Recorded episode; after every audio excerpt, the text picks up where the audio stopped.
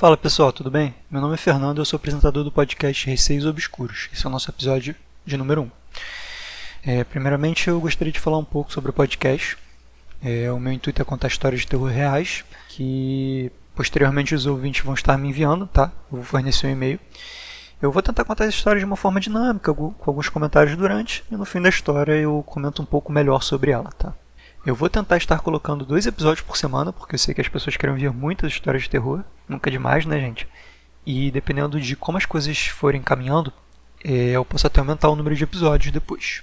Eu gostaria de sugerir aos ouvintes que me enviem as histórias. Afinal, as histórias vão ser de vocês. O e-mail é esse aqui, ó. receiosobscuros.gmail.com PS, coloque em título, tá? Senão eu mesmo invento algum. É, obviamente, por ser o primeiro episódio, eu vou estar contando algumas histórias reais que aconteceram comigo ou com pessoas que eu conheço. No segundo episódio, caso eu tenha e-mail suficiente, eu já começo a fazer o episódio baseado na, nas histórias dos leitores. É, eu peço somente para enviarem histórias reais, tá bom, gente? Começando aqui, é, a primeira história é A Moça no Vestido. Essa história aconteceu comigo quando eu tinha 10 anos de idade. É claro que toda história que a gente ouve, a gente se pergunta, ah, será que essa história é real? Mas eu posso afirmar para vocês, que eu vou contar aqui é verdade, tá? Porque eu mesmo vi. Bom, sem mais enrolação, vamos lá. Eu vou descrever primeiramente o local para facilitar a visualização de vocês. Era um hotel que eram divididos em chalés, né? Com dois andares cada um. E uma sede principal, que era uma casa separada bem grande, onde as pessoas comiam, tinha recepção do hotel e tudo mais. Eu viajei com um casal de irmãos, amigos meus, e mais um amiguinho deles. Ou seja, éramos quatro crianças. Três garotos e uma menina, todos com a mesma faixa de idade, e um casal de adultos, que era o padrasto e a mãe do casal de irmãos. É, o motivo da viagem foi para comemorar o aniversário desse meu amigo, chamado Felipe, que era o menino lá do casal de irmãos. A viagem começou assim, tudo muito divertido. O pessoal mergulhando na piscina, passeando no hotel, comendo. Até que chegou essa noite aqui. A gente iria dormir no hotel e voltaria na casa para casa no dia seguinte, né? A gente estava no segundo andar do chalé. No primeiro andar tinha uma outra família, ou seja, a cada andar o chalé era alugado para hóspedes diferentes. O padrasto e a mãe do Felipe, eles tinham ido para a sede do hotel fazer alguma coisa que eu não lembro o que era.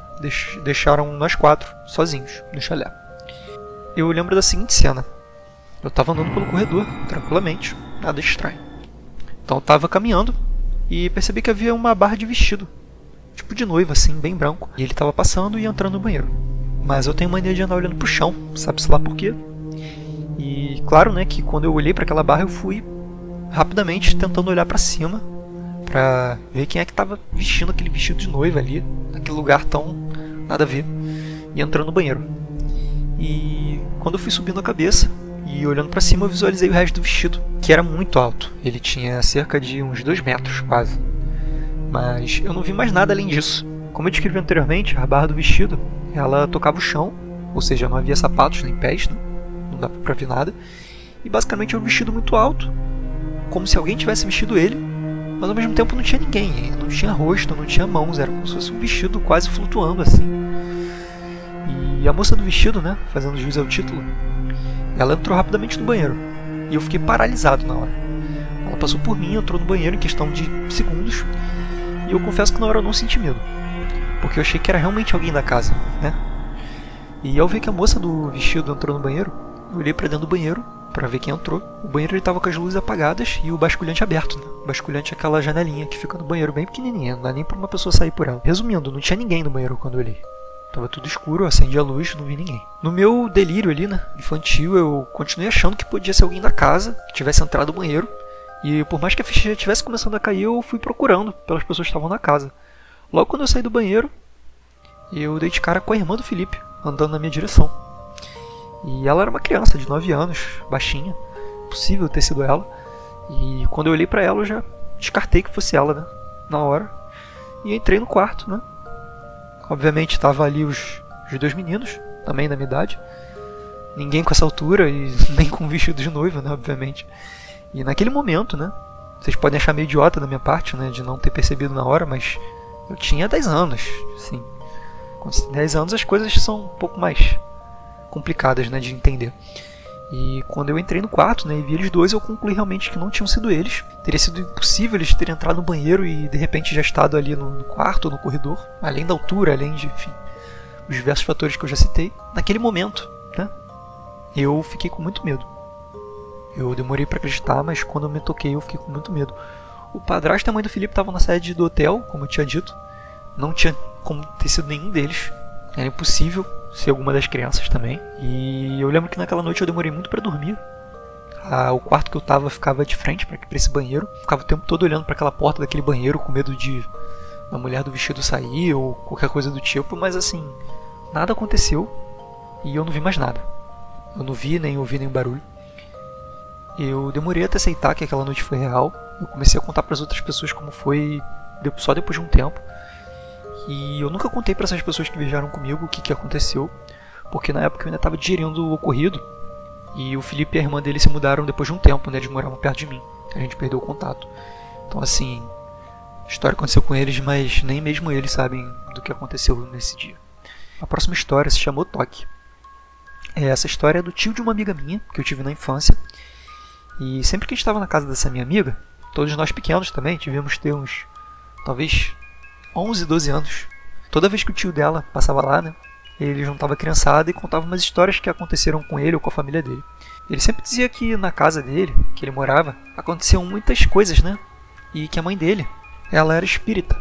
Então, assim, ela tinha uma sensibilidade. Para facilitar o entendimento, eu vou usar alguns nomes fictícios, tá? Só, só para manter, preservar a identidade de todo mundo. Vou identificar aqui as a, cada pessoa que vai participar da história, tá? O primeiro era o tio da minha amiga, que eu vou chamar de Augusto. O segundo era o irmão dele, que era o Léo, era o pai da minha amiga. E a terceira pessoa era a mãe dos dois, né? A Laura. Antes de começar a história, eu preciso dizer que tudo que ele contou, ele jurava ser verdade. E pela forma que ele contou, ele me convenceu, porque ele parecia ter muito medo dessa história em particular até hoje. Como citei anteriormente, é, na casa dos dois aconteceu muitas coisas, e para ele já era de certo modo comum ouvir barulhos na sala à noite tudo mais. O Augusto, né, tio da minha amiga, ele explicou que ele e o Léo, o irmão, dormiam sempre juntos num quarto, né, e em camas separadas, e quem dormisse primeiro se dava bem, porque o outro permanecia acordado e acabava né, ficando ali vulnerável a certos eventos, vamos dizer assim. Nessa noite, eles estavam conversando. Eles sempre conversavam antes de dormir. Eles criaram esse hábito para tentar driblar esse medo, né, de na hora de dormir, do escuro e tudo mais. E o intuito dessa conversa era basicamente eles não sentirem medo, né? Porque imagino que todo mundo aqui que tenha passado por alguma situação parecida saiba como é bem melhor você estar tá com outra pessoa do que você simplesmente estar tá sozinho numa situação dessas. Depois de um tempo de conversa, o Augusto não recebeu uma resposta do Léo, né? Ele chamou pelo nome do Léo, mas o Léo não respondeu. Então ele concluiu que o Léo realmente tinha dormido. E essa era a hora que batia um certo desespero, porque ele sabia que agora ele estava por conta própria. E se alguma coisa acontecesse a ele, ele estaria sozinho. Depois de um tempo ele começou a ouvir os habituais barulhos, né, que eu citei no início, que eram barulhos de panelas mexendo, batendo, cadeiras mexendo, enfim, barulhos de, desse gênero. Óbvio que ele sentia medo, mas ao mesmo tempo ele de certo modo estava acostumado.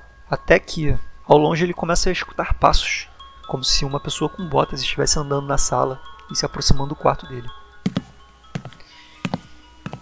Ele sabia que era de madrugada e que seria muito difícil alguém da casa andando de botas no meio da madrugada. Então ele ficou com muito medo.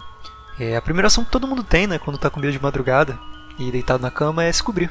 Então ele pegou a coberta, né, cobriu até a cabeça e ficou quieto.